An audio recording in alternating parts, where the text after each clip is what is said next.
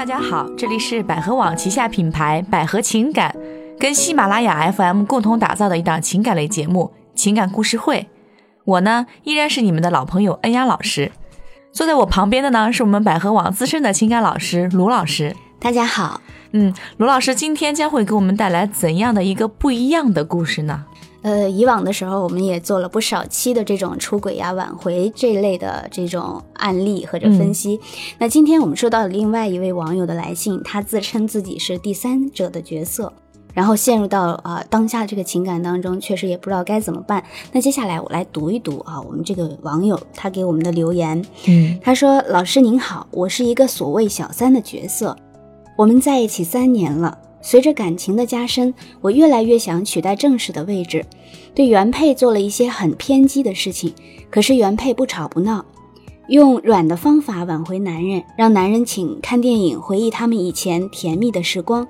我知道我身份不被看好，可是我很难走出来。他现在既想啊、拥有他现在的这个家庭不离婚，又想和我啊、继续交往下去，也不想和我断，想坐享其人之福。老师，我应该怎么办呢？这么长时间了，我也动了真感情了。谢谢老师。嗯，这个故事虽然不长哈，但是我觉得这个女士是完全陷入进去了。从一开始跟这个男士可能是互相喜欢，然后再到了生活在一起，嗯最后直接想占有这个男士，因为这个男士毕竟是有家庭的哈。那我不知道卢老师，您觉得这个女士现在的心态是怎样的呢？其实这个女士的心态哈，和很多这种出轨或者呃第三者的这个角度的啊来说的话啊，其实我总是说第三者的时候有点不太说得出口。嗯呃，那作为他来讲呢，因为嗯。长时间相处下来，自己肯定也是认为自己遇到了真爱的。嗯那两个人之所以喜欢，又不能很好的继续去啊、陪伴彼此一直走下去，而且自己也不能有一个名正言顺的这个名分，所以对他自身来说，无论啊、这个心理上还是其他方面，都是一个非常大的一个损失。嗯，对，那比如说，呃，我们在生活当中会有很多这样的案例。其实我觉得，在出轨的这样的一个三角的角色当中，往往第三者他的这个角度，呃，要受伤害的程度往往会更大，因为他不仅啊、搭上了自己的青春，嗯。啊、搭上了自己的情感，最后他还要一个人独自去面临面对一些问题。嗯呃，其实因为大部分时候男男人在出轨的时候，他可能基于觉得，哎呦，我这个婚姻啊、没有激情了，或者彼此之间没有这种爱的感觉了，嗯，或者是我在我原来的这个婚姻当中的一些情感和情绪得不到满足，我在外边认识到一个人，呃，我们认识的时间不对，然后他要去编造一个很大的谎言，然后和对方在一起之后，觉得他当然他也会觉得他遇到真爱了。嗯可是他并没有想过，在真爱和生活之间要去做一个啊、呃选择。嗯，那罗老师，您觉得这个男人出轨当时的心理是怎样的呢？呃，首先来说，男人出轨，我之前很多期也有谈过。第一个就是基于补偿心理，嗯第二个呢就是。呃，现在生活节奏这么快哈，大家压力也都很大。很多男人他在情感当中实际上是处于空白的，并且对他来说，情感的这个补给是他发泄自己的一些其他情绪的一种方式。嗯那另外一点呢，就是呃，我们也不能单纯的说这个呃，作为第三者的角色，他就是好或者不好，因为嗯对只是相对论。我们站在这个呃原配的角度上，我们肯定觉得第三者不好。嗯，那我们站在第三者的角度上，其实在这个社会上，者。对，在这个社会当中呢，第三者有两种，一种呢就是呃他是被第三者了，嗯还有一种呢，他就是他知道明明知道对方有家庭，他还要去爱别人，还要去跟别人去争，还要和和别人去在一起。嗯，那首先我们先来说说哈被第三者这样的情况，当然我们也可以跟大家去聊一聊如何呃在生活当中让自己不做被被第三者者。对。嗯那比如说，尤其是大龄适婚的女青年，那她们往往就会被第三者的可能性会很大。嗯呃，因为面对这个婚姻，这个父母的压力、自己生育的压力、你的各个方面的压力，可能要透过一些，比如说互联网的渠道，要嗯。透过一些各种各样的交友的渠道去认识一些异性。那这个时候呢，当生活里出现了一位先生啊，他他自称自己是呃单身的，嗯。或者是还有那么一类人呢，他自称自己单身，然后又非常呃热爱生活，嗯。呃，同时呢又对这个女孩子不会说啊我追求你我要怎么样，而是非常对你细微的好，并且尊重你，并不要跟你发生什么。嗯那假如说，当你在生活当中发现一个男人，他自称自己是单身，但是一到周末的时候，这人就没影儿了，或者一到晚上的时候，他可能就不跟你聊天了，嗯或者是很长时间都不能和你见一次面。那这种情况下，我觉得，呃，还是要去多考虑一下，嗯因为正常的男女关系，大家至少要去啊、见一见彼此的朋友圈哈，啊要见一见彼此的朋友圈，嗯然后认识认识彼此的这个同学呀、朋友啊，一起去参加一些这种各种各样的活动啊。嗯，就集体性的这种聚会对，什么的至少啊彼此的这个圈子哈、能相融一些，而且他嗯也会跟你谈，除了他工作，除了他心情以外的一些未来的规划的事情。嗯，不知道咱们在听的朋友们有没有 一定要注意罗老师教给大家这个技巧啊？对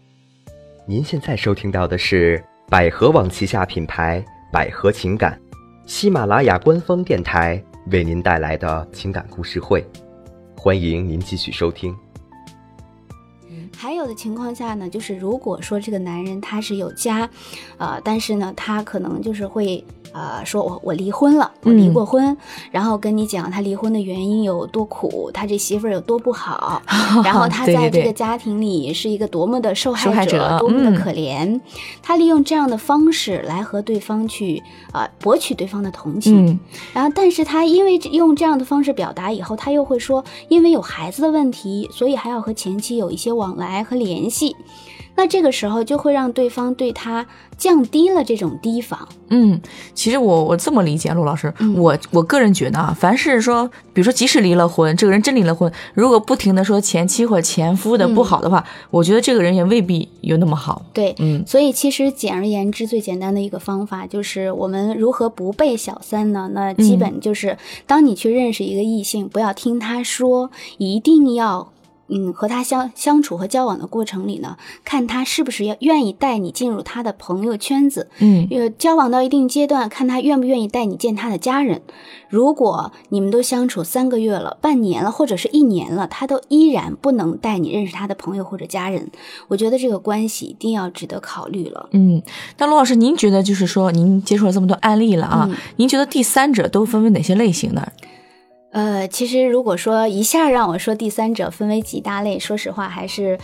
挺多种的。首先，有的第三者他可能就是呃，往往女人呢，她如果在知情的情况下愿意去做第三者的时候，第一呢，就是基于她真的是爱这个人。嗯他特别喜欢这个人，无法自拔，然后觉得我我也就是只要我能看到你就好，嗯，我们在一起就好。可是最终都还是归为，呃，他想要去上位，导致彼此的关系破裂，最后分手。嗯那还有一类呢，可能就是，呃，他是一个对物质非常有要求的人，而这个人是非常好的，能满足他对物质的要求。嗯其实第一类是情感型的哈，第二类是物质型的。对，嗯呃，还有第三类就是我们上面讲到的被第三者了。哦，对对对分为这三种。嗯对，所以不管是哪一种类型的，最终女性都会归结到她想要和对方建立长久的关系，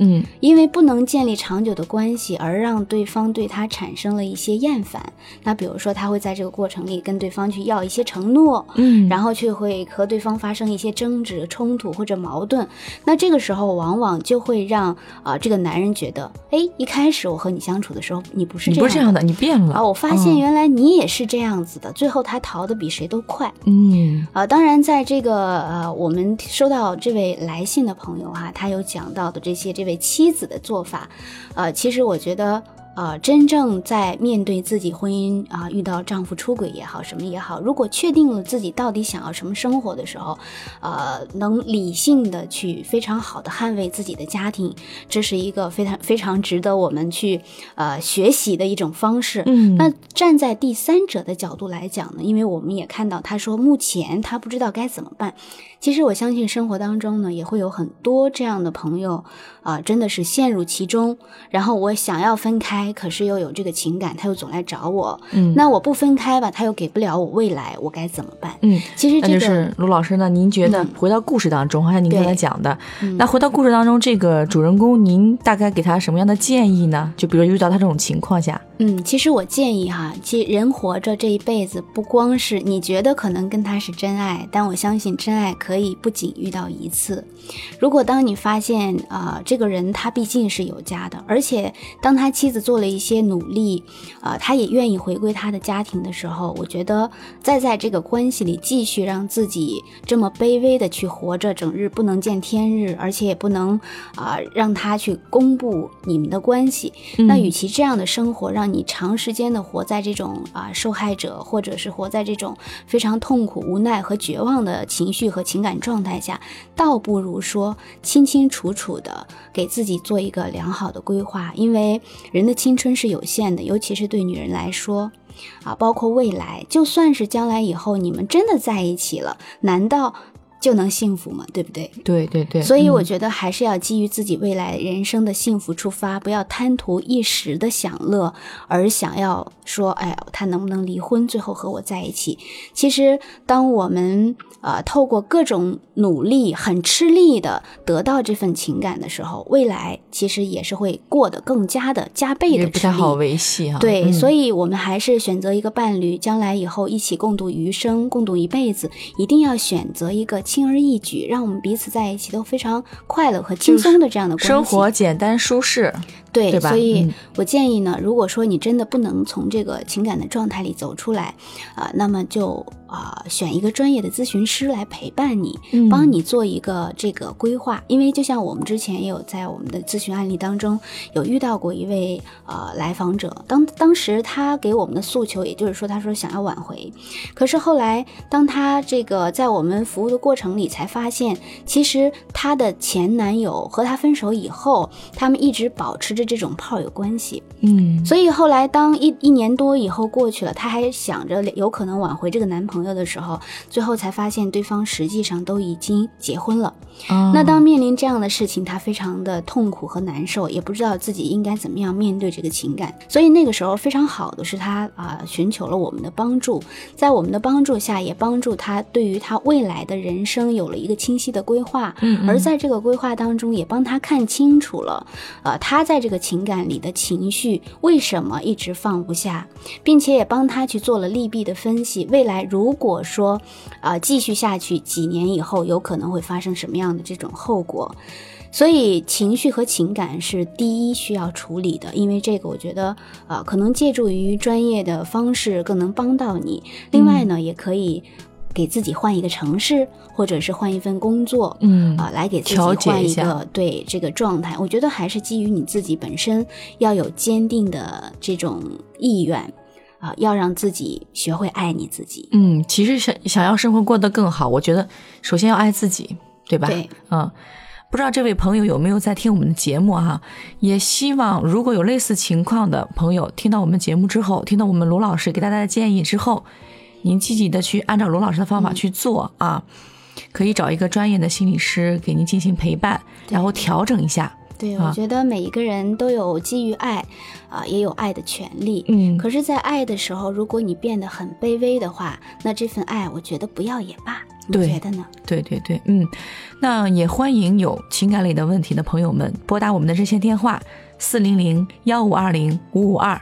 四零零幺五二零五五二。那由于时间的关系呢，今天的节目就到这儿，也欢迎大家多多给我们留言。好，今天节目到这儿，再见。再见。